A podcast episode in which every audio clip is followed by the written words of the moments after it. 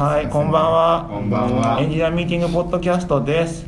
はい。あ、はいもう今日ゲストなしなんですけども、はい。ちょっと今日滑舌悪くて、マスクしてますからね。ま、マスクもしてますけどマス、あのあれです。あのちょっとこの前に歯医者行ってきまして、はい。あの麻酔を効かせてる状態で。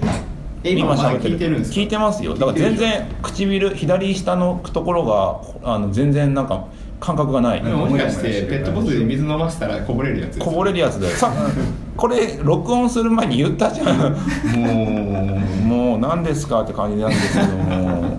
あのなんかね歯医者。あの渋谷の歯医者。まあちょっとサクッと行ってきたんですけども、やっぱなんかね歯医者行くたびに毎回思うんですけどあの設備がどんどんなんか最新になってるなってだって昔ちっちゃい頃小学生の時行った歯医者に比べてなんかいつの間にかなんかウィンドあ Windows が動いてるとかそこそこなの？んかそこら辺から始まるんですよなんか。そこ？であなんか OS がアップデートされてるとか。なんか昔ちっちゃい頃からさなんかこういう可動式のモニターとかなかった？いやなんかレントゲンでしたよ最初の頃は。紙持ってきてた。え？紙みたいな写真だった。いやなんかレントゲンレントゲンの写真。嘘俺なんか画像でなんかディスプレイみたいなの見てそれでも多分最え何何歳ぐらい小学校ぐらいの時。えそれ最新ですよ。小学校の時点で最新ですよ。確かになんか地域で一番いい歯医者はこううちのおかんだからその保健婦さんだったから、はい。医者の評判とかめちゃめちゃよく知ってるからここしかダメみたいなのがよくあったへえあだからそういうのあるとその最新なんか液晶だのったかなんかだった気がするんだよな。それはでもだいぶえ画面か。ねガラガラガラ最先端じゃないですかその時の。最初の医療器具があってなんかできる。だからなんか僕小学生の時とかなんかあんな麻酔打たれた記憶ないもん。今ちょっと治療するだけですぐ麻酔打ってくるでしょ、うん。麻酔あれあれとかさあ の変な味するよね。変な味。する変な味するけど。変な味するよねあれ。昔そんなカジュアルに麻酔打ってたっけって思う言ってたよ。なんかそのプスって刺されるやつと、うん。なんかん舐めるやつの2種類あった気がする。あー。見るやつなんてあります？錠剤みたいなんでそれだと口全体がなんかねもわーってする、でも強くないらしいけど、それだと多分うちに行ってたところは全部針だったからなんか逆にえすげえ変な味するやつでしょそうそうそうそう。そうその味はなんか今も変わってない気がする。それは変わってないね、そのそのしてくださいってこれ飲んでいいのみたいな。やつ僕してくださいって言われるんですけどなんかなんかか残った。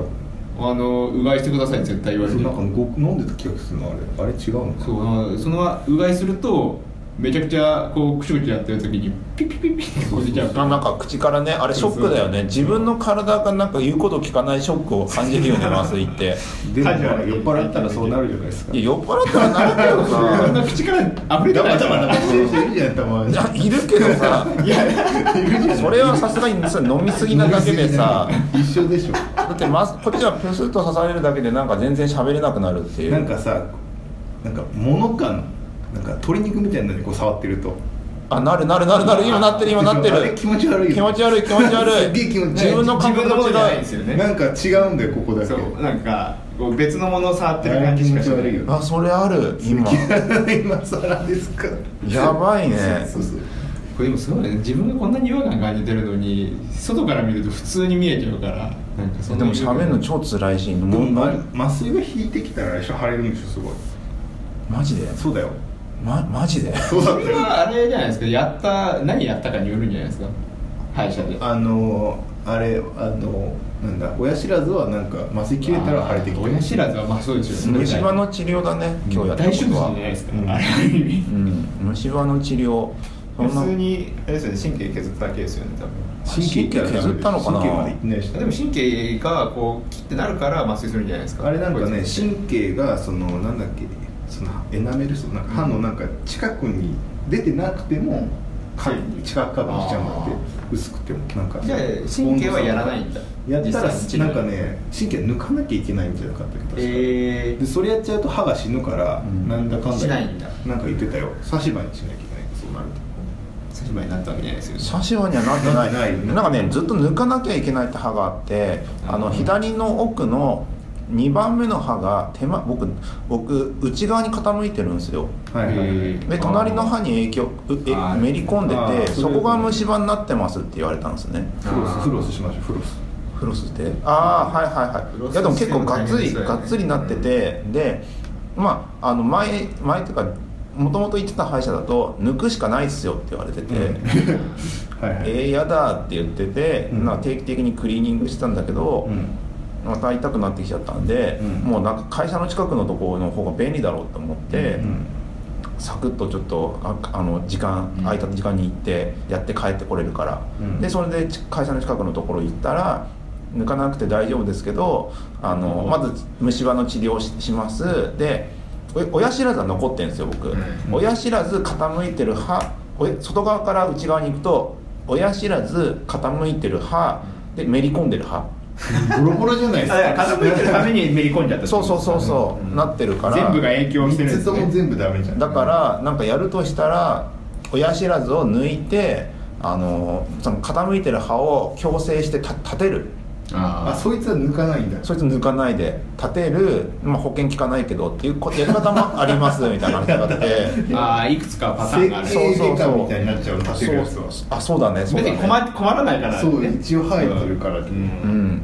っていう感じのこともやってそこら辺は相談していきましょうみたいなこと言われ相て談していいやまだ最終最終の形はまだ見えてないですね。見えてない。うんいやでもちょっと困った困ったことになったねこれね。35になって。はい。35になって虫歯に困るって。いじゃあこのぐらいなんじゃないですか。やでも本当大事だからね。歯は大事だもうちょっと歯医者行ってこうかな最近すげえ思うんですけど、うん。医者のセカンドオピニオンってめっちゃ重要ですね。どういうこと？だから今の話だと抜かなきゃいけないっていう医者がいたわけじゃないですか、はいはいはい。でも別の場所行ったらいや抜かなくてもこういう方法ありますよね。提示されるわけじゃないまあですか、そりゃそうだでなんか最近なんかもう結構セカンドオピニオンを聞いとけばよかったってことが結構頻発えどどういうことです？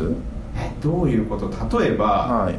えっ、とこれ僕じゃないですけどえっ、と例えば怪我をしました。はい、でそこの医者はいやーこれだったらあの半年ぐらい言うこと聞いてこういう治療してたら、あの全部きれいになるよ。はいはいはい。でまあ、その子は女の子なんで、まあうん。綺麗になるんだったらってこう信じてました、うんでただそれからちょっと経ってうん。引っ越さなきゃいけないってなってただ半年まだ終わってなかったけどこのまま行って本当にこれ傷治るのかなって,、っていう治り具合だったから、まあでも紹介状書いても次の病院行くじゃないですか、そしたら次の病院でこうあ見せてくださいって言って、で言われた結果が「いやこれはこの治療法だと傷は残っちゃうね」って、うん。でももうあの手遅れだから、うん。じゃあこれをあんまひどくしない方向に舵を切りましょうみたいなこうなってえー。結局傷が残っちゃった。それはまあでもあるよね。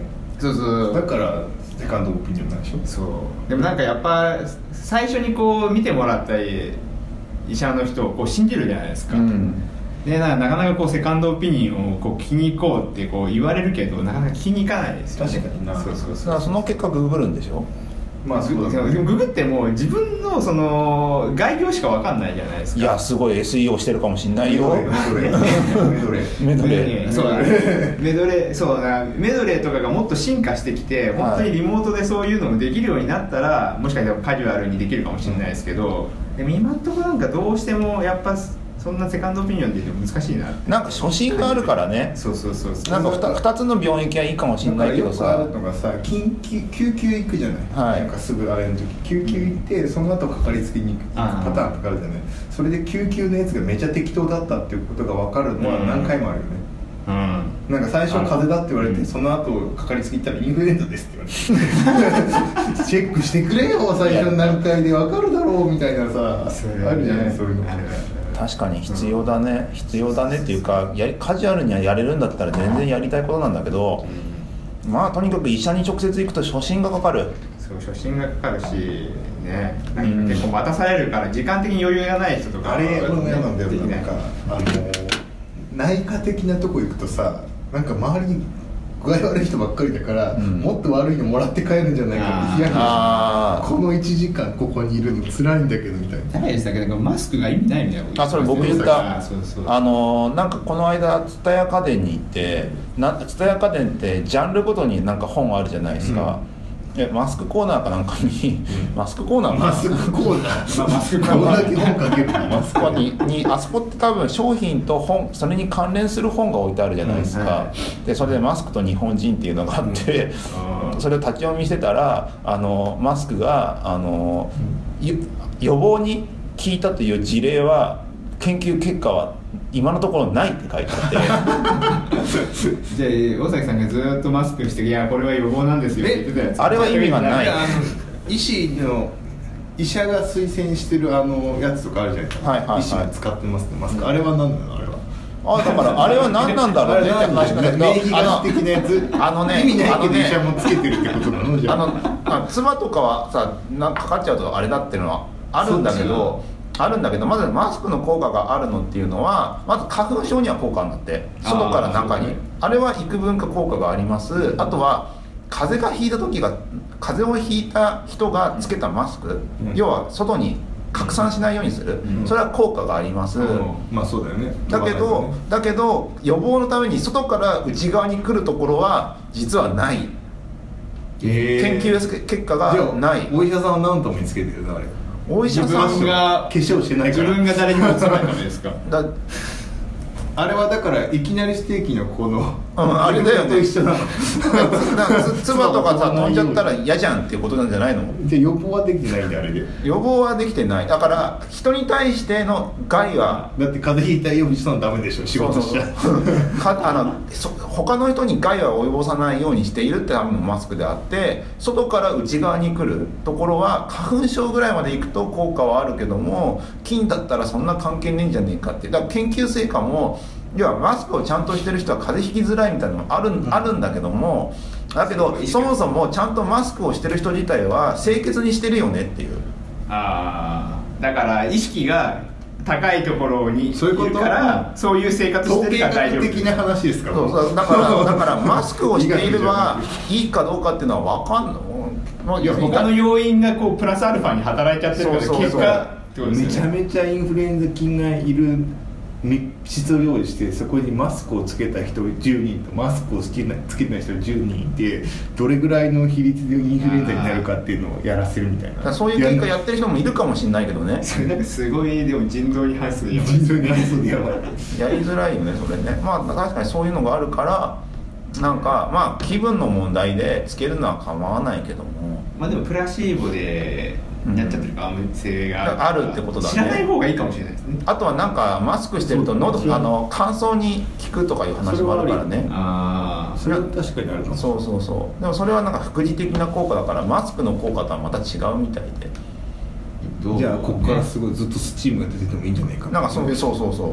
口元からスチームがわーって出てても乾燥だけなんだったらね。そう乾燥そもそもそもねあのあのあれだよね。しなんだ？か乾乾燥機じゃなくて逆だから加湿器？加湿器か。加湿器に置いといもう横に置いとくだけと効果は変わんねえよっていう可能性もある。うん。っていうのがそのマスクの話みたいですね。でもそれそのコーナーのそれをマスクコーナーに置いてあるんだと思って。チョイス誰がやってるんですかね？ねもうマスクってだってマスクっていうキーワードだけで置いててなんかね逆その本はねマスクの歴史を書かれた本なんだ。マスクって海外でつけないじゃんマスクマスク文化ないんでしょ？あのマッドマックスのなんか怖い人たちつけてたやつ。あれまた違うマスクじゃん。あれまなんかあのあれでしょ？北斗の剣とか出てくる人がつけてる。あの世界核の炎で包まれた系のマスクでしょ？あれとはまた違くて、まあ病院の人はまた別個であるとしても、普段の普段使いでマスクってあんましてないんですじゃああれあのマーケティング的な話ってこと？ステルスマーケティング？ステルスマーケティング。マジですか、うんマスク業界がうん。言ってきてるってこと？だってやあでも花粉もあるから。花粉しか書いてないってことでしょ？そうそう花粉。花粉としか言ってない。こう99%あの花粉とかは防御するけど99%防御したところで風邪になる確率は変わってないっていう。あー。うん。ものは防御してるんだけど結えでも局変わんない薬局のあのポップとかはもうあれじゃないですか。ん？風邪ひいた時にこうしてる感出してるじゃないですか。出してでもそうそう。特報とかじゃないからさそうだね。その厚それは生労働省がさそういうの効果を計測しなくていい。それは人に移さないためのものだから。そう。だからさも医療用具のようで全然医療と関係ない民間療法みたいになってるんだな。うんうまいことやってるななんかねそういうことが書いてあって衝撃を受けたっていう。ていうかそれをそこに置いてあることによってマスクの売り上げ下がってるかもしれないですもんね。あでも予予防には効くって言ってるから、だから予防じゃないあ予防じゃないあの拡散ようつさないマスクが白いのもそういうことですだからその効くかもしれないっていう医者の白衣と同じイメージ戦略で言ってるわけですよ。まあすごくできてるような。そこまで考えてんのかな？考えてるんじゃないだって黒いマスクとかたまにこう出て出てるあれあれあれだってあれはおしゃれな人だってあの化も粧品で隠すためにやってるわけでしょ？あ化粧隠すためにつけるとかはあるかもしれないね。そうそうだよね。だって芸能人結構マスクしてるのに結構風邪ひくもんね。うん。うん。分かんない。数はあるかもしれない。それでもあれじゃないですか。なんかなんかよくあるそのインフルエンザの予防接種をすげえ積極的に受けてる人がインインフルエンザにかかってるのと同じような感覚な気はするそうあれどうなんだろうね。あねでも意味ないっていうもんね意味ない。だから結局だからマスクをしてて積極的にマスクしてる人がこう風邪ひいてるのと同じような感じになっちゃってるマスク利権ですね。そうそうそうそうちょっとあのごめん。なんかね無理やり麻酔の中喋ってたらだんだん痛くなってきた。ほら消え口が口がじゃあ唇が乾いてて今。で喋ってるとそれがパッサパサになってくる感じのなんか痛みを感じててちょっと今あんま喋れるなってなったんですけどねあのー、なんだ話変えようか。もっとまったりとした喋りしたいな。なんかね今日今日さ Slack でさうん。なんかなんかあのあるある人がさまあなんかなんだろうななんかエンジニアの評価なのかな、うん。評価とかさよくまあ何かと話題になる話題だったと思うんですけども、はい。まあ、評価であったり組織のさ文うん。カルチャーだったりとかさそこら辺を決める合宿かなんか明日やるのかな、でそれで弊社がね。弊社がねなんかそれであのーなんだっけ参考文献だっけ？さあ課題図書課題図書としてなんか何があったっけ？ワークルールとルールとあとあれだあのなぜえこのエンジニアの採用の話なんだっけ？エンジニアの採用？採用？えなぜなぜエンジニアあなたのエンジニア採用はうまくいかないのかだっけ？そんなんあるんだっけ？なんかねなんだっけ？ちょっと待ってね、えーと今 Work Rules とはい人事評価はもういらないと、はい。あそうそのエンジニア採用が不幸もう全部ネガティブで。ネガティブ。2つネガティブだけどまあそこら辺の課題図書っていう話があってさ。でその時にあの僕一番この数年で影響を受けたはい。 Netflix Spirit だっけ？もうなんかうん。影響を受けたって言ってるくせに名前覚えてない。んで Netflix Culture です。カルチャーか。なんか文化。 Freedom Responsibility 何です？要は文化に対してのやつなんですけど文化っていうか自由と責任ですからね。そうそうそうそう。なんかね100 120枚ぐらいだっけスライド。124枚ですねそうそういうのがあるんですけどもまあページ目でもはやエンロンをディスってるっていうやつにそうそう。だって捕まってるもんね 行ってるみたいな話になってますね。もうねなんかネットフリックスすごいなっていうのがすごいわかる感じで、なんなんだろうななんかあのー要は前のめりなんですよね。前のめっちゃ前のめりだね。要はなんかそのあんなあんな複雑なビジネスモデル、うんだんだんそのレンタルビデオ屋さんからどんどん変わっていく中でっていうところであのどどうやって成長させていくかその結果優秀な人をどんどん雇おうぜっていう、うん。海外の書籍とかってその Work Rules もそうなんですけどなんか Google はなぜ採用に力を注ぐのかみたいな話してるじゃないですか、うん。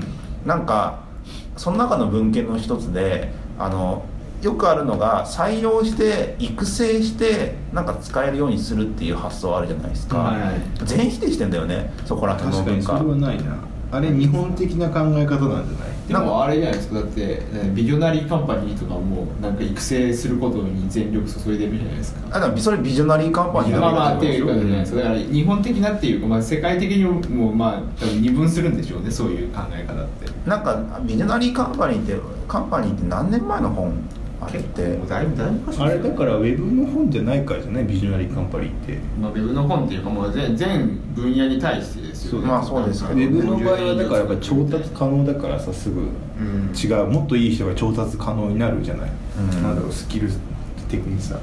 なんかそういうとこからこうまああれじゃないですか。そそれを受け継いでやってる人たちもいるからなんかそれとはもう全然別の考え方ってことあでもビジョナリーカンパニーってなんか one two three four ってどんどんあるじゃないですか、はで one の頃にさ IBM あ one だっけ？わ IBM かなんかをすごいさもうすげえぜすげえぜって言ってたけどさ4ぐらいで衰退のところで IBM 出てくるんでしょ なんかさ進むにつれて結局下がってんだよねあれ。あの本、シリーズで読んでいく次と書いたら IBM ちょっと戻ってきてそう戻ってきてるんだよね。戻ってきてるからね今だからまた変わったりするんだよね、書く時書き込もうと思った時から調査し始めるからその時のやつがめっちゃ反映されてるんでしょうね。そうそうそう。 one two three four になってきて多分その副題とかも衰退のルールとかなんかそんな感じの名前だったはずで、そうだった気がしますね。そう。だからあの 時と場合によるよっていう。うん大前提があってさ。だからだからビジョナリーカンパニーも基本的にはまあそういうそうだよねそうだよねっていう一つの考え方うん。としてありああるけどもなんかタイミングによっては違くて今のタイミングはなんか育てるとか育成とかよりもあの要は Google よく言ってるのがあれじゃないですかあの自分よりいいやつ採用しろっていう、そうだね。あれあれやっていくとね。一番、うん、あのい一番いいと思ってる一人を見つけると10人連れてくるかなんかそういう理論だよね。なんか。なんかそういう理論でもあるし、そもそも組織をこれから成長させていく上でまあねあの普通の人を育成するよりもすげえやつをどんどんできるだけ連れてった方がいいじゃんっていうのになってるけども、まあ海海外っていうかアメリカだとさ別に解雇とか全然あるからさ、うん。できるじゃんっていう。ただ日本だと解雇とか難しいからさ、ね。できないじゃんっていう感じになってるから違う手法を考えないといけないんだろうなっていううん。感じになってるけどね。レンタル移籍とか。え？レンタル移籍の誰だったかなんか最近もでもしたんですよなんかその若くしてこう入って、まあ、ちょっと外で別のところでこう揉まれなんかそれ揉まれるところってその教育制度とかあんまり充実してないパターンあるじゃないですか、はい。だから大きな会社に入って、まあ、教育はそこでベースのやつはこう全部受けて、まあ、3年ぐらい経ったらちょっとあの小さなところでこう揉まれるみたいな経験してきてまたリターンで戻ってくるのが一番コストが安いよねみたいな。まああ確かにね、えーレンタルレンタル移籍だったらそれができますよね。レンタル移籍、あへえでもレンタル移籍ここで言ってるレンタル移籍はネットフリックスみたいな話になってくるからあれですよ他業種にレンタルされるんですよ。蕎麦屋とか。揉まれてこいっつって。そだって今の業種で必要なんだったらレンタル移籍必要ないってことでしょ？若干若干あるよそば屋ね。はそば屋はどうかな。蕎麦屋。いやでも蕎麦屋とか言ってるけどもさなんか結構新しいこと挑戦したいんだとか言うけどさなんかどう新しいことって言っといて同じネット系選ぶでしょみんな。そうまあ。ネットの会社で普通に働いててさあれすげえなんすげえはなんか変なのと思うの一つなんだけどさ。新しい新しいこと言ってるけど基自分の本的にはうん。今いろいろ嫌だからやめてるんですよ。あそういうこと？あだって完全に本当に新しいことを目的で行くやついないじゃないですかほとんど。そんなんきっと。今がうん。今があれだったらよまあまあ。完全にチャレンジで行くそんなポジティブな人って9割9割そうかもしれない。そうまあ1割ぐらいいるかもしれないけどほぼいないよね。それこそなんか他業種に行くパターンの人は絶対そうじゃない？あはいはいはい。なんか昔声楽やってる人いたじゃない？NBA はいはいはい。だけどはだから声楽になりますってやめてったじゃない？いはい。あれポジティブなやつでしょ？新しいことというかもう全然他業種だから、うんうん。でも同業種行くやつっていうのは今不満があるからこうこうずらしてるわけでしょ。まあシフトしたいとかまあ本当はやりたいけどちょっとリスク高いからちょっとシフトしてるかだから野球選手が次のチームに行くみたいな感覚でしょ。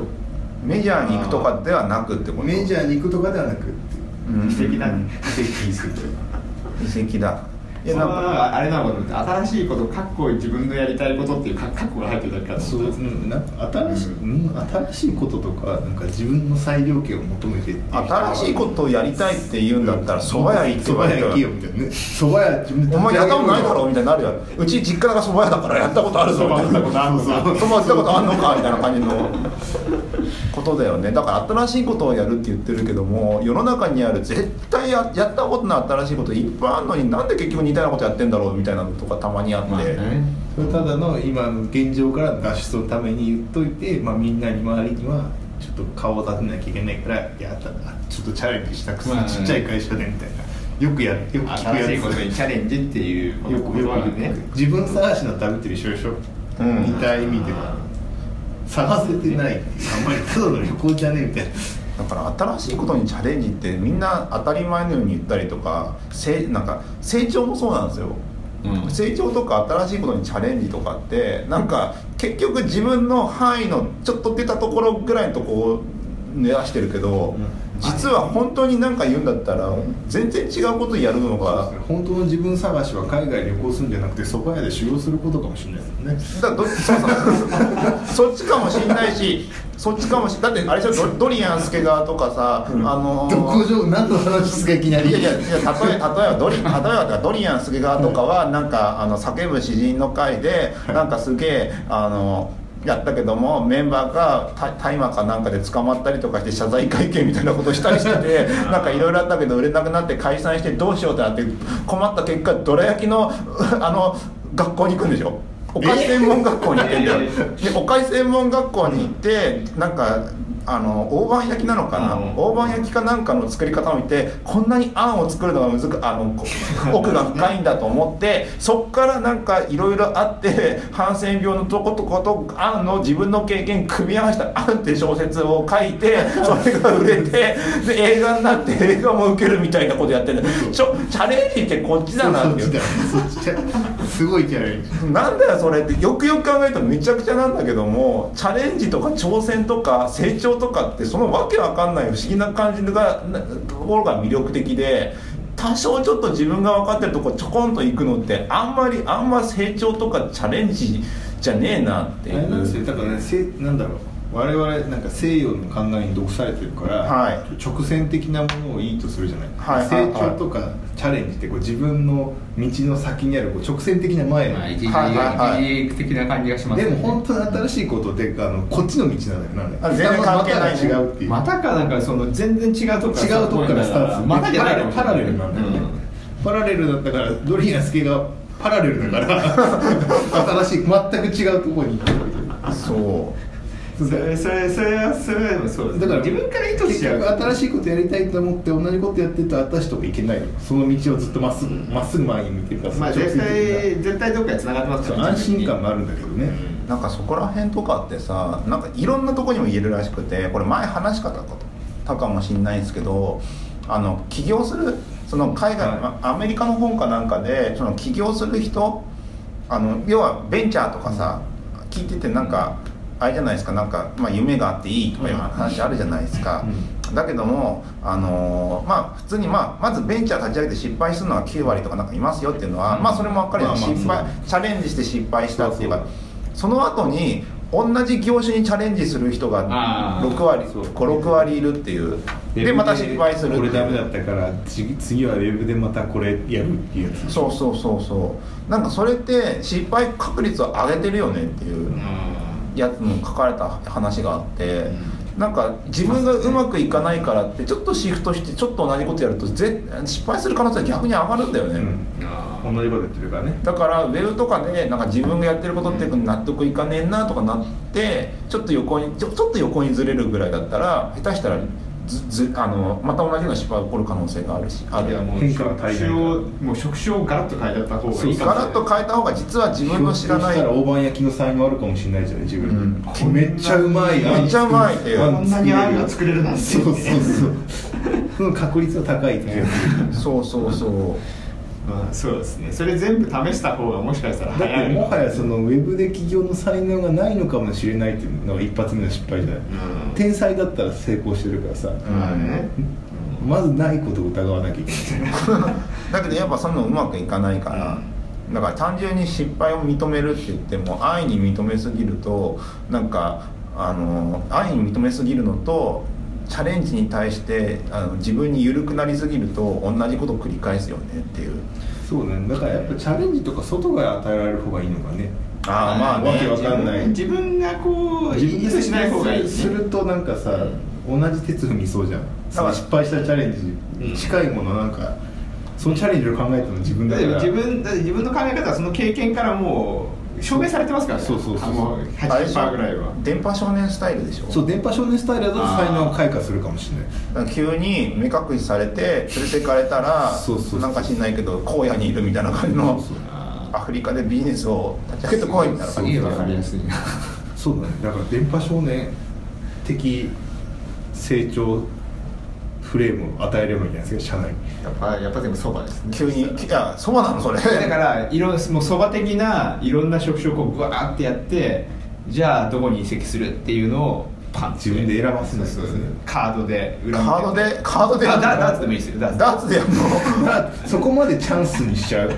一応なんか周りの先見の明のある人たちがさこいつはここが良さそうだぞってとこに本当は俺やりたくないんだけどなってとこに行ってみると意外といけるみたいなそう。だから自分がこうえなんかそれそれをやるって言ったらもうそれを運命をその人に任せるぐらいだから。あの野球のバッターとかピッチャーのフォーム矯正と一緒よ、あ大体ね高校ぐらいまではいい加減に自分でやってくるんだよね、あと高校の先生とかでやってきてでプロ行ってこう変えていくじゃない、うん。本当は投げにくいんだけどっつって、うん。でもこっちの方がコーチはいいからっつってそれやらしていくとそっちでだんだん伸びていくって可能性があったりするじゃないあでそれ電波少年的発想じゃない。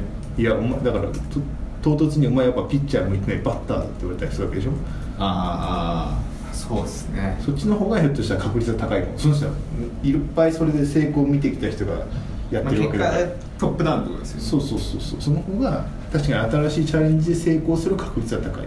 あ新しいチャレンジで成功したくなくてなんとなく失敗してもいいから経験積みたいんだったら自分で考えてもいいよね。なんとなくなんかすげえ多分多分本真実なんでしょうけどすげえ言われた方はショック。です人道的ではない。失敗してもいいんだったらやったらいいんじゃない？みたいなそう。なんですよ。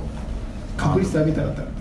でもまあねロジカルで考えたらそっちかもしれない。ですけど多分 Work Rules にもねなんかその与えその人にが不安に思うぐらい裁量を与えた方がいいよって話があるんですよ確かううん。んうん。そうそれが不安になった方がパフォーマンス出る。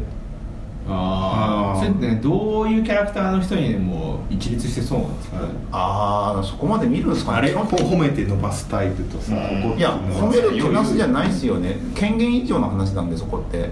要はどこまでその人に好きにやらせるかって話だと思うんで逆になんか決められたものしかやらない人って多分求めてないじゃないですか Google も。あまあそれはそもそもだから、自由にやっていいよって言うけども自由にやってって言うけども実はルールってあるじゃないですか。うん。なんか多分僕たちだって会社に入ってなんか VPN の申請とか PC の供給とかなんかいろいろうん。実はルールの中に入ってるじゃないですか、はい。そうそういうのを不安になるぐらいなんかなくすぐらいがちょうどいいっていう。えーもうじゃあとりあえず自由にやらせてみてとりあえず自由なのかな。まあまあそうそうそれの発想に近いってことですよねまあまあそういうそういうことなんですかね。やっちゃいけないことだけ書いておくみたいな。でもそれもやらないぐらいの勢いまあやる必要はないからいやることじゃなくてやることは自分で考えてやっちゃいけないことにならないように。あでもそそのそれのを守るためのスローガンが「ドントエビル」だったんでしょ？そうそうそうそうそうそうだから邪悪になるなっていうあのあれはなんだマインド？マインドセットのあれなんなんだっけ？ビジョン？ミッション？ビビジョン？なんだっけ？ビジョンは違うか。なんかまあスローガンじゃないけど。まあそれをうん。なんかキャッチあのを元にしてやっていくから邪悪じゃなければ大丈夫だよねってことだから逆に。Google の場合はね。うん。っていうふうにやってんだろうねっていう感じですね。はいじゃあ次の話いきましょうか。なんかそんなあれあったんですか？何の話からこうまとまったんだけど歯医歯医者からのああそうか。合宿の話か。そうそうそう。で次の次の話題ですけどもえっ、とねこんなこんな仕切るの久しぶり初めてですね。そううん。えっ、とねあれだね。軽くえっ、とツイッターのエンジニアミーティングハッシュタグを軽く振り返りましょうか、ちゃんとしっかりしてますね今日は。今日あのねなんかその麻酔が効いてて下手なこと喋りたくない。あ 話が転がりすぎるとなんか疲れるってなってて。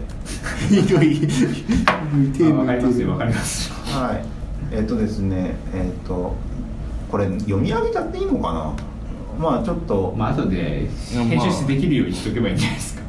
まああのなんかね東京に住み始めたらオフ会行きたい住んでないんだったら無理ですね。ああでも住んだ住み始めたらかもしれないんです住み始めるんですね。結構なんかあの前に恵比寿にある会社に入社ですって書いてる。おおじゃあボードゲームやりボードゲームでカードゲームやりに行きます。カードゲームの評判結構良くてちゃんとしたルールとか決めて決めてほしいなっていう話があったんでそこもちょっと進めないとねっていう、またプレイしないとですね。そう。あしかも今題材を今集めてないですからね。今日もコーナーないですからね。確かに。うん、あのコーナー用意するの忘れただけですけど。まあ来週以降にちょっと少しずつまたあの新カードを新カードを。集めていきたいと思います。レベルが調整されるといいですね。はい。そうですよ。悪いことし社会的イベントカードしかないんだもん。そうなんですよね。あとはまああの面白かったです。お疲れ様でした、まあ、聞いてくれてる人がいるんだっていう感じの。そうだねはい。だ大体今 SoundCloud で500から600か700ぐらい？ですね。あキューピーってこういうスペルなんですね。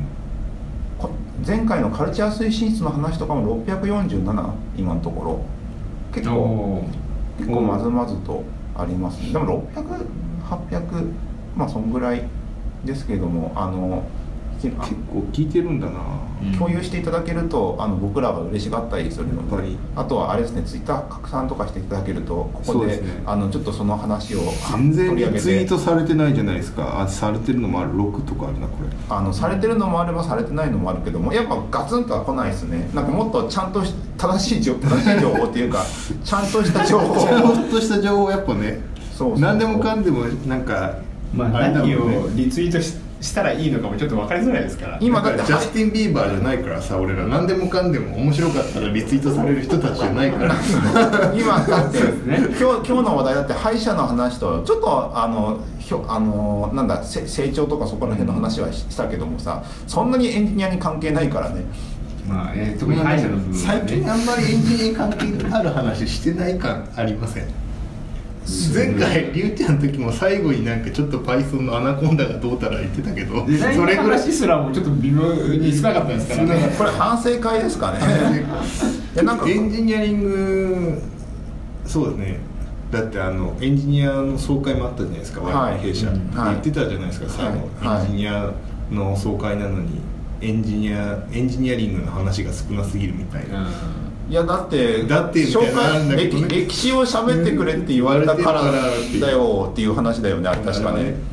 これ内輪になっちゃうそれでも前前もってでもそう言ってましたよね。なんかもっとは、あの欲しいよって声もありますが。そうそうそう。だからここもだからちゃんとエンジニアミーティングって書いてんだからエンジニア的な話を期待されてるわけでしょ。まあまあそうですね。なんかなんかありますかね？何があるかな最近。その僕前回言った通りそのエンジニアじゃなくなったからそうだよね。アナリストな結のかな。局決まったんですか職いや種で取りいや決まって決めてないよ。エンジニアで行くよ。ここでここで募集します？えこれここでも何を募集するの？今日昼なんか一緒でうん。その話をしてて、グロースハッカーですよグロースハッカー。戻るんですか？そこに。なんかもうかっこ悪いんでグロースハッカーって名前って。2017年にグロースハッカーってかっこ悪いと思ったそうそうなんか肩書きはあまり決めずになんか話進めてますよって感じですけど。あそうなんですよね。エンジでもねエンジニアさ最近さ自分で勉強してます？そのエンジニアまあなんかちょいちょい素振りはしてるけど、なんかがっつりあんま勉強してないね。先週なんかもうこれ35歳ぐらいの人たちはだんだんそういう時間が取れなくなってくるっていう切実な問題にぶつかったってことそうだからよででもまあやってる人はやってるじゃん35歳でも40歳でも、だから久しぶりにがっつりやったのはゼロから始めるディープラーニングぐらいですよ。ああ本をガーってなんかガーってやるとあーなんか何か一冊こう終えるみたいなやつはなんんか割とこなんか読み物じゃなくてちゃんとやるみたいな、僕今だから統計学周りをちょっと復習してるけどさ、全然素人だから、う、うん。あのーしかも統計学の人たちってさなんかまさかりすごいでかいの持ってるでしょ。持ってる。統計あの下手な下手なプログラミング言語の人たちよりさまさかりでかいでしょ。あれがでかい。大喧嘩でデータサイエンティストとか名乗った日にはおもう首かっ飛ばされるんじゃねえかみたいな感じの動画とかでもそれを感じますなんかすごい古い人がやっぱ大量の知識でこうやってそうね。でなんかウェブだとなんか新規参入みたいな感じじゃないですか、はいはいはもうなんかこのすごいげ激烈な差を感じるなっていう。いへええなんかそういうコミュニケーション取ったりするんですか？まあ、なんか詳しい人にこう話を聞こうと思って話すとやっぱなんか知識量の差がすごいなって、えー、ずっと動画やってた人たちでしょ。そうそうそうそれを何十何年もやってるからさすがに知ってるよねみたいな状態とか。だからなんかそこのえそこの話をこう合わせるところでまだちょちょっと時間使いますよね。相あー。当な、うん。あ相手もちょっと組んでくれなきゃいけないし。そうそうそう。どこまでがこう話していいのかどこまで効率的にこう話してもいいのかとかどこまで基礎的なとこから話さなきゃいけないのかっていうところの合わせがすごい難しいみたいなどういう話するんですか僕とかどうでもよくねみたいな話？そうそうそう。えー どういうあどどういう話してるんですか動画の？まあでもあれとかですよ。なんかそのえっと富豪化の話とかのはい。こと聞いたりとか、でもなんか結構もう新しいコーデックし自分が触るコーデックしか知らなかったりとかするじゃないですか。そうそうそうそうそう。でもその人たちはもう歴史をこう重ねてるからなんかそのこういう問題が起こっがとか知らんがなみたいな、っていう話ももう含まれるしっていうのをなんかこういう感じのって例出したくなるじゃないですか。はいはいはいはい。そういう感じのがあそういうのもあるんですねってこっちはなっちゃうから、はい。そのなんか歴史の共有がされてなくてっていうのは結構難しいですよ、ね、それだってサーバーとかで言うなら昔はねアパーチのハンドラがねみたいな話をされるってことでしょ？なんかそれそれもすごい大変な話だねそうそうそうそうそう。でもなんかやっぱ出発点が違うから、うん。まあなんかそういうのは結構やっぱありますよね、ウェブの中でこう話してるのとはやっぱ感覚がねこう違うから、うん。そうそうそうそうそう。まあそうだよね。よく考えたらウェブ業界って怒ってるからそういうことだよね、うん。ウェブ業界自体はそんなになんか、まあね、歴史が薄い分、うん。そのあれがないじゃん。だって機械機械学じゃね統計なんてさいつからもう50年代とかからあるんじゃない？もうずっと昔から。あるでしょうね、いうん。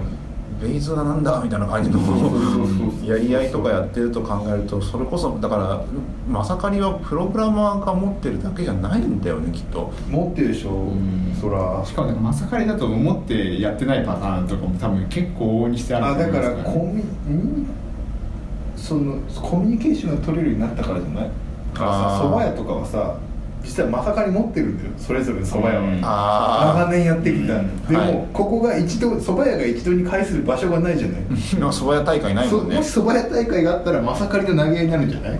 ああ太さとか。そうとわりだ二八だみたいな。それであそれを認めねえ俺はとか分かってくるじゃない。そういうまさかりはあるんじゃない？やっぱ確かに。蕎麦屋業界。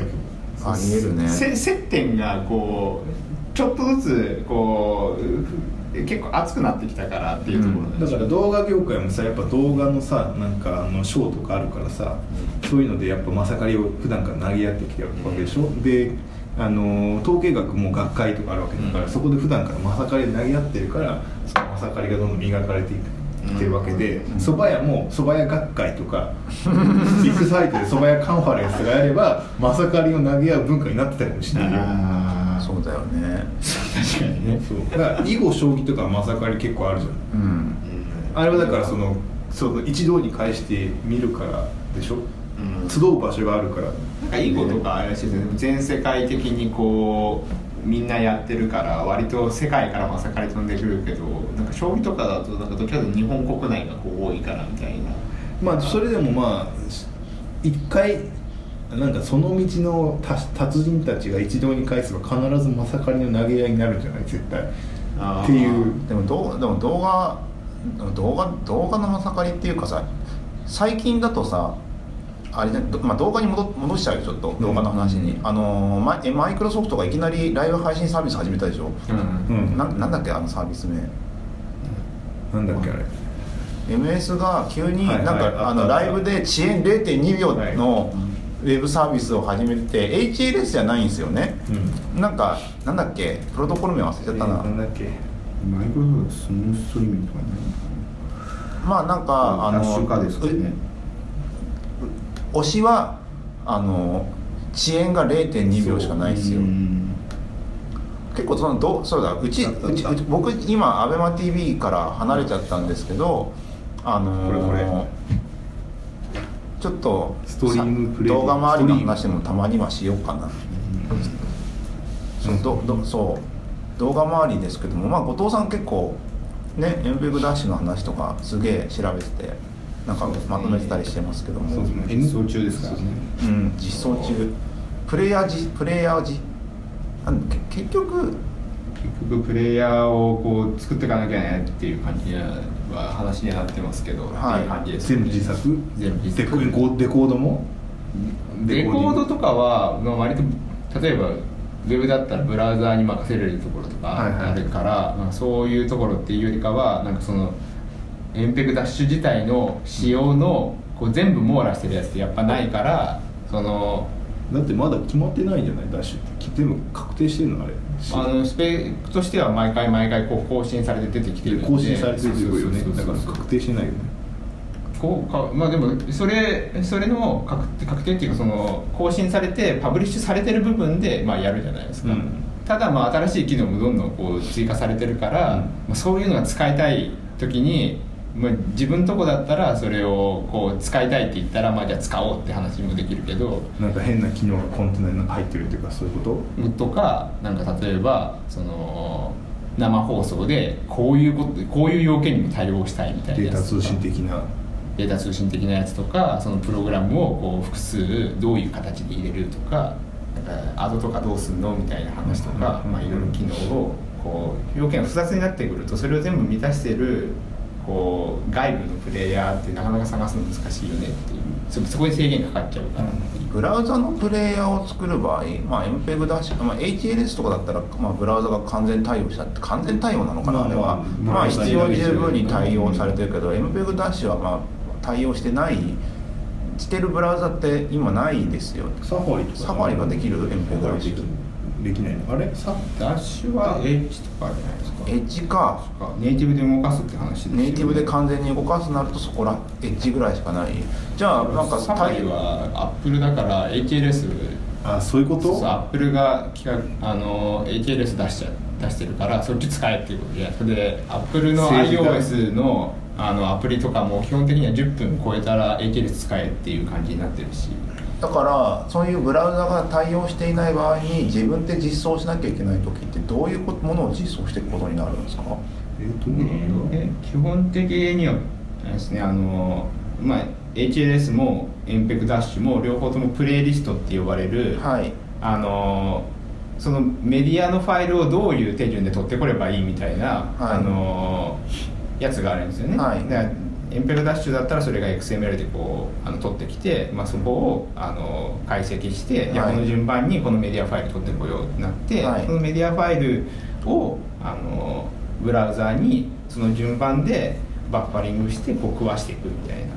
はいはいはいはい。するっていうのが基本 HLS も一緒はいはい。まあリクエスト取ってくるところなんかイメージつくじゃないですか、うん。まあ、順番にそのねあのいわゆるプレイリストの URL 叩いて返ってきた値をうん。なんかまあ取ってきてそのメディアデータ取ってきます、そいつを食わせるって機構ってどうどういうことなんですか？ね食わせるのはもうあれじゃない。バイナリだから、うん。バイナリで MPEG、まあ、いわゆる、まあまあビデオビデオタグ任せになるってこと？ビデオタグ任せ。っていうかビデオがビデオその要素が持っている、うん。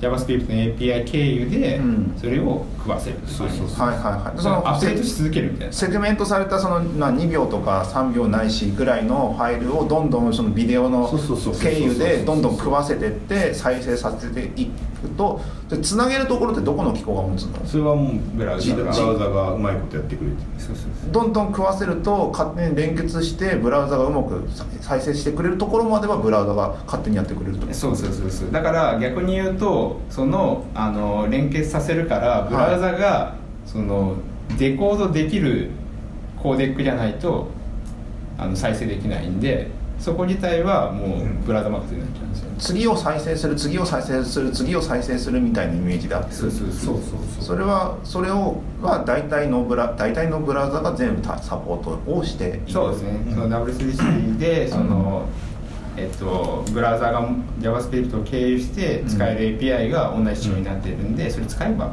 いはいはいはい。大体こんな感じで。ただはい。そのサファリとかあのはあの自前で HLS をこう、うん。ネイティブでこう借りあのプレイできるようになってるんで、うん。まあ、そのまま食わせれば動くやつもあるし、うん。自分で JavaScript のアプリケーションコード書かなきゃいけないやつもある。みたいな。へえ基本ルールはまあそ多分バイナリをそのままやるってこと自体はそんなにそんなにむず難しい。難しくはないですね、取ってきて。へえうんだからね、うん。どっちかっていうとそこその周りなのかな？メタデータとかそそこら辺の話とあとはまあプロテクトとか。プロテクトとか、そこら辺とか、まあ、例えばなんかエンクリプトかかってるとするじゃないですか、うん。そこら辺とかになってくると、まあ、単純に JS だからキーをブラウザに持たせちゃうと普通にそれ解析されちゃうから。だからなんか別な仕組みとしてえっとでも、まあ、キーをこう単純にこう渡しちゃうと、うん。まあ、それそこで見られたら終わりじゃないですかソフトウェアのとこなんで。だから例えばあの本当にプロテクトしたい場合はブラウザのあのプラグイン機構からそこにそのディクリプトするもの自体をあのプラグインに持っているんですよね。あのうん例えばエッジとかだったらプレイレディってやつ持ってたりとか Google だったらワイドバイってやつをう。ん。別に外に持っておいて、うん。えーあのーライセンスを取ってきた時は、うん。それ自体はあのもうブラックボックスなんですよ。でそいつをそのもうプラグインに食わしたら初めてディクリプトできるみたいな形にしてるんですよね。まあプロテクションとかだとそんな感じになって証てそしたらじゃあその証明書を持って取ってあそれ取得するのはあの JavaScript の方でやるんですけど。それ自体がぶっこ抜けちゃってその、えーエッジになってブラックボックスさエッジを経由すれば見れちゃうってことじゃない？じゃあプレイヤーをエッジで作れば証明書でぶっこ抜けば見れちゃうもん問題にならないの？プレイヤーをエッジで作れば。そこ微妙に詳しくないから。プレイヤーをエッジで作るのっていうのは。エッジっていうかそのなんだ？そのブラウザが持ってるあのデクリプトする機構がブラウザにな中に入ってシップされてるからブラウザに入ってるんですよね。でそいつに食わせなきゃいけないものは証明書なんですよね。それはサービス屋が用意してる証明書でしょ。それをそれがそのもマイクロソフトとかが用意しているそのプレイスレディとかのその鍵システムの仕組みをこう利用して取得してきたものを食わせるっていう感そいつはああの第三者的にそのサーバーがあるってこと？そうそうそうあそういうことああだだったらそうできるよねあの、H、あの SSL と同じ感覚だよねじまあでも経路証明みたいなまあまあ感じで証明書証明みたいなまあ、そこの、まあ、どういうふうに証明するか自体は別にブラウザ自体は何も定義してないから、外出ししてますよみたいな感じとかがが割と入り組んでたりとか、うん。見ても多分一番地味に苦しいのはいざこう再生できなかった時にうん。何が悪いかがすげえ分かりづらい。あえそれは、えー、と encrypt 関係 encrypt の話ではなく encrypt。自分で再生するプレイヤーを作る時の話。あ encrypt するとデクリプん encrypt される decryption なんかあのデコードするんだよね。えっ、とまあえんんディえ？ー、と暗号化されてれば decrypt するし普通にあの圧縮されてるやつはデコードします。そうそう decryptが失敗した時にそのままエラーを吐かずに通過しちゃうってこと？いや。ビデオに行って再生されないみたいな暗号化が解けなかったら、まあ、普通に再生できない。これは分かりやすいじゃないですか、ただそうじゃなくてえっとななんですかね。なんか見た目作られたその動画のファイルが、合ってるような気がするけど多分仕様的に何かが違うのかそれともブラウザとの相性で何かがわ違うのかが分かんないけどうまく再生ができないっていうそれはだから decryption でこけてるのかデコードでこけてるのか。デコードでこけてる方だと思うんですよ。多分。 decrypt した結果がなんか null というか何かしら結果が返ってきちゃうってことね。 decryption 結果は。 decrypt 今の話で言うと decrypt はまあ暗号化を復号する話であってデコードに関してはバイナリファイルを音楽あごめんね動画？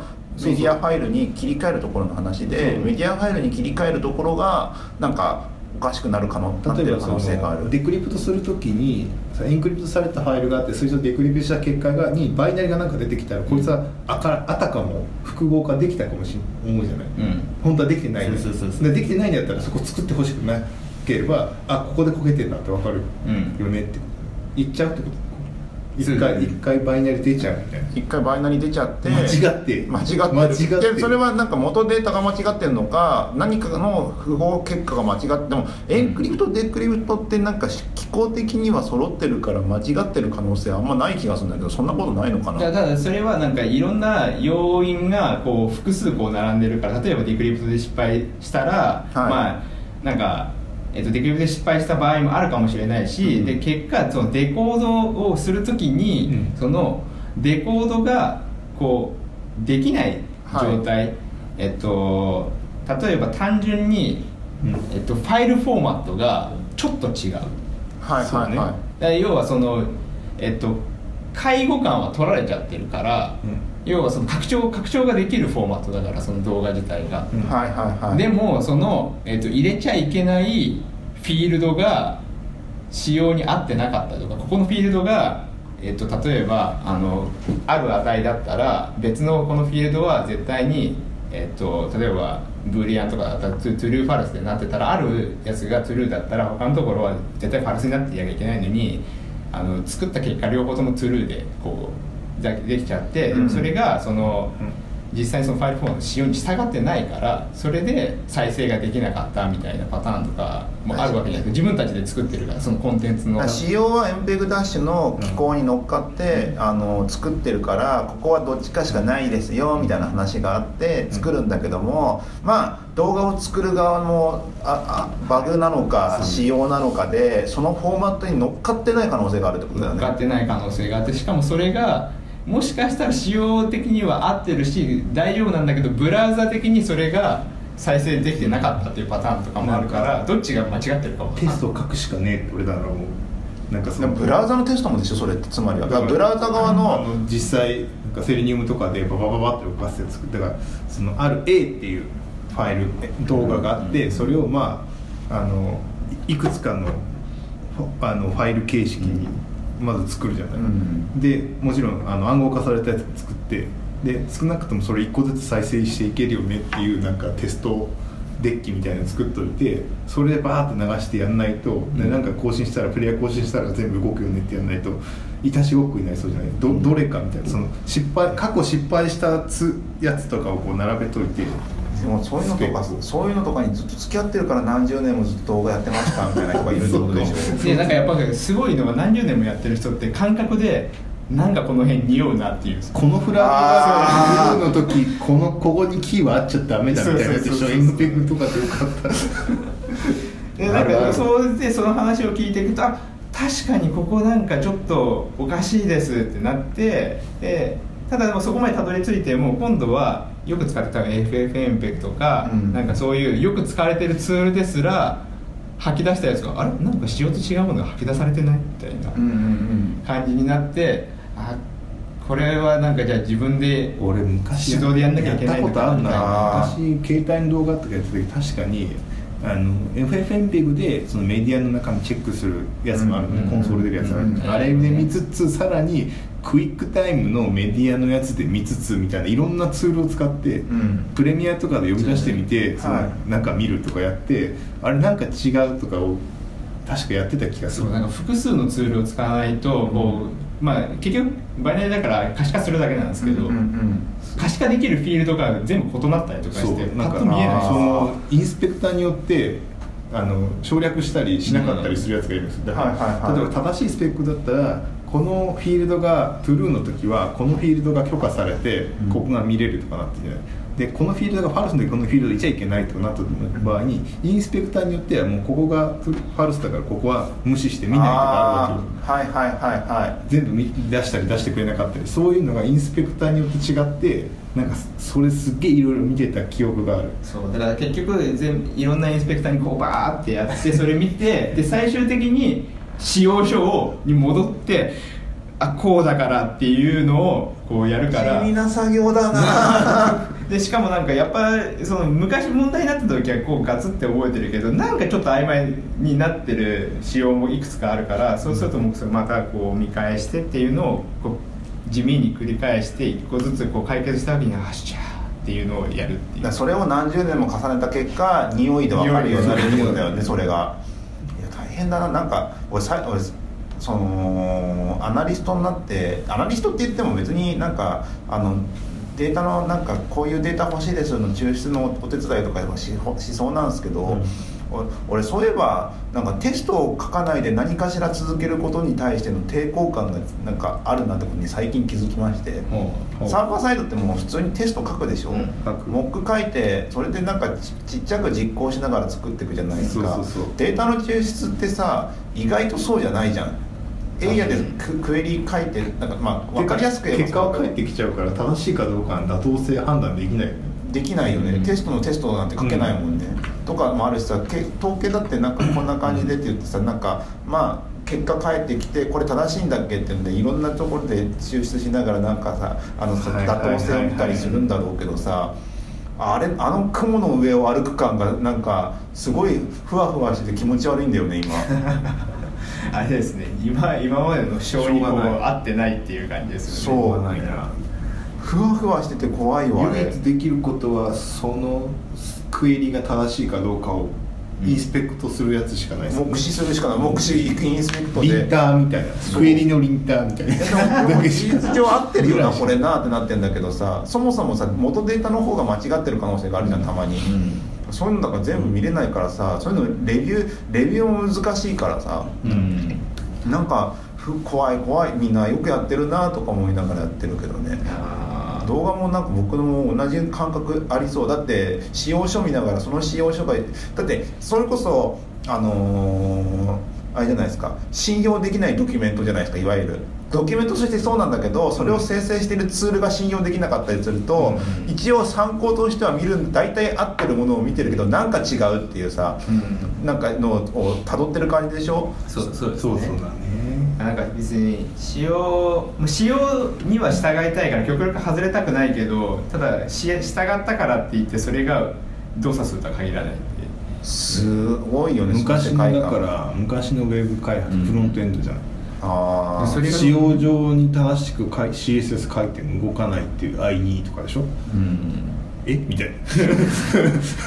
え？そう書いてるんだけど仕様には。そう。それがなんかその、まあ、ブラウザ側だけで済むんだったらいいけどブラウザ側だけじゃなくてこう実際にそれを生成する側も自分たちだから。そうだからあのブラウザの Acid test みたいなのあったじゃん昔、はいはい。あそのそれの動画版とか作るしかないね、うん。 Acid test、うん。どれぐらいスペックにこのブラウザは準拠してるのかどうかみたいな、簡易版のバリデータとかあるから簡易版のバリデータはもうあっという間に通るんですよ、うん。そっからがなんかその動画版 Acid test のなんかツールを作って公開してやればいいんだよね。そうですね。なんかもうそれそれしかないなっていう。 WebKit が生まれたのはそういうことでしょ。 Acid test でなんかん80点90点だっけを取れるやつがまともにいなくてこらあかんってなって WebKit 作り出したんでしょ。うーん。そうですね。だからなんかそのあーもう結局こうなんか今デファクトが2つあるからその例えば ATLS でやってて、うんうんうんで MP2TS でやってたりとか、あのダッシュでフラグメントで MP4 でやってたりとかっていうのがこうあるから、じゃあこう作るのとか、あまあ、結構そう考えると辛いですよね。なるほどね。き決め1個決まってればいいけど、うん。そうそうそうそうそう。すごい。いやなんかあのー、あれですねエンジニアっぽい話しましたね。エンジニアっぽい話できましたね。大変だぞっていう。はい。でこれこれ。そうやっぱ Acid 100点ですよ。今懐かしい。ここれをのこれの動画版作ればいいわけでしょ。 MPEG-DASH の Acid test みたいに。はい。そんな感じ。1, 1時間ですあっという間ですね。ちょっと久しぶりにエンジニアっぽい話しましたけども、今後じゃあゲストをちゃんと連れてこないとねっていうのもあるしね。そうだね。カードゲームもしなきゃいけないしねっていうのもあるし、カードゲームはカードゲームどうしましょうね。あややりますやります普通に。オーナーがあれですね。だから新春1回目になります。もうちょっとやっぱテストした方がいいですよね。そうですね、バージョン2に向けて、うん。バージョン2とか多分この間のやつはもうちょっとあのいろいろとゲームバランスを調整したバージョンで1.1を。1.1 1.1をちょっとあのあの先輩強すぎたんでですね。せ先あの先輩上司上司。上司がね勉強会すぐ行くんだもん。絶対 絶対1プロジェクト2回行きますよ。上司も行くしなんかスプリント1個消えてるしみたいな感じの散々だってそこら辺のデータセンター障害とかな。データセンター障害すぐそんなデータセンターやめちまおうぜクラウドにしようすぎますからね。まあ、そういうのもあったりするんで、はい、そんなわけで聞いてくれた皆様ありがとうございました。えっ、と感想はツイッターであのシャープエンジニアミーティングであのつぶやいてくれると拾ってここで紹介していきたいと思います。はいえっとな名前な名前ももしかしたらあのそこで読み上げてしまう可能性もあるのであのそこら辺ちょっとあのちょっと注意していただけれツイッターに読み上げちゃいけない名前なんてあるんですか？あそうか。見たら見たらわかるか本名をわざわざ言わないあじゃあ読めばいいのか。読めばいいんです。書いてある通り。ツイッターは書いてある通りだから、じゃあそれでいっか。さっきちょっと読まないでたけど読みましょう次回から次回からあの読みます。ツイッター出てるのにやっぱちょっと隠してくださいって変な感じだった。まあそっか。だってみんなに見られてるでしょ。あじゃあおたお便りはシャープエンジニアミーティング、ん。はい。お便りあのーお便りは、うん。ここまで聞いてくれた人だったらもしよければ聞いてくあの書いていただければ、まあ、簡単な感想でも全然よよあのありがたいのでお願いします、はい。はい以上です。ありがとうございました。ありがとうございました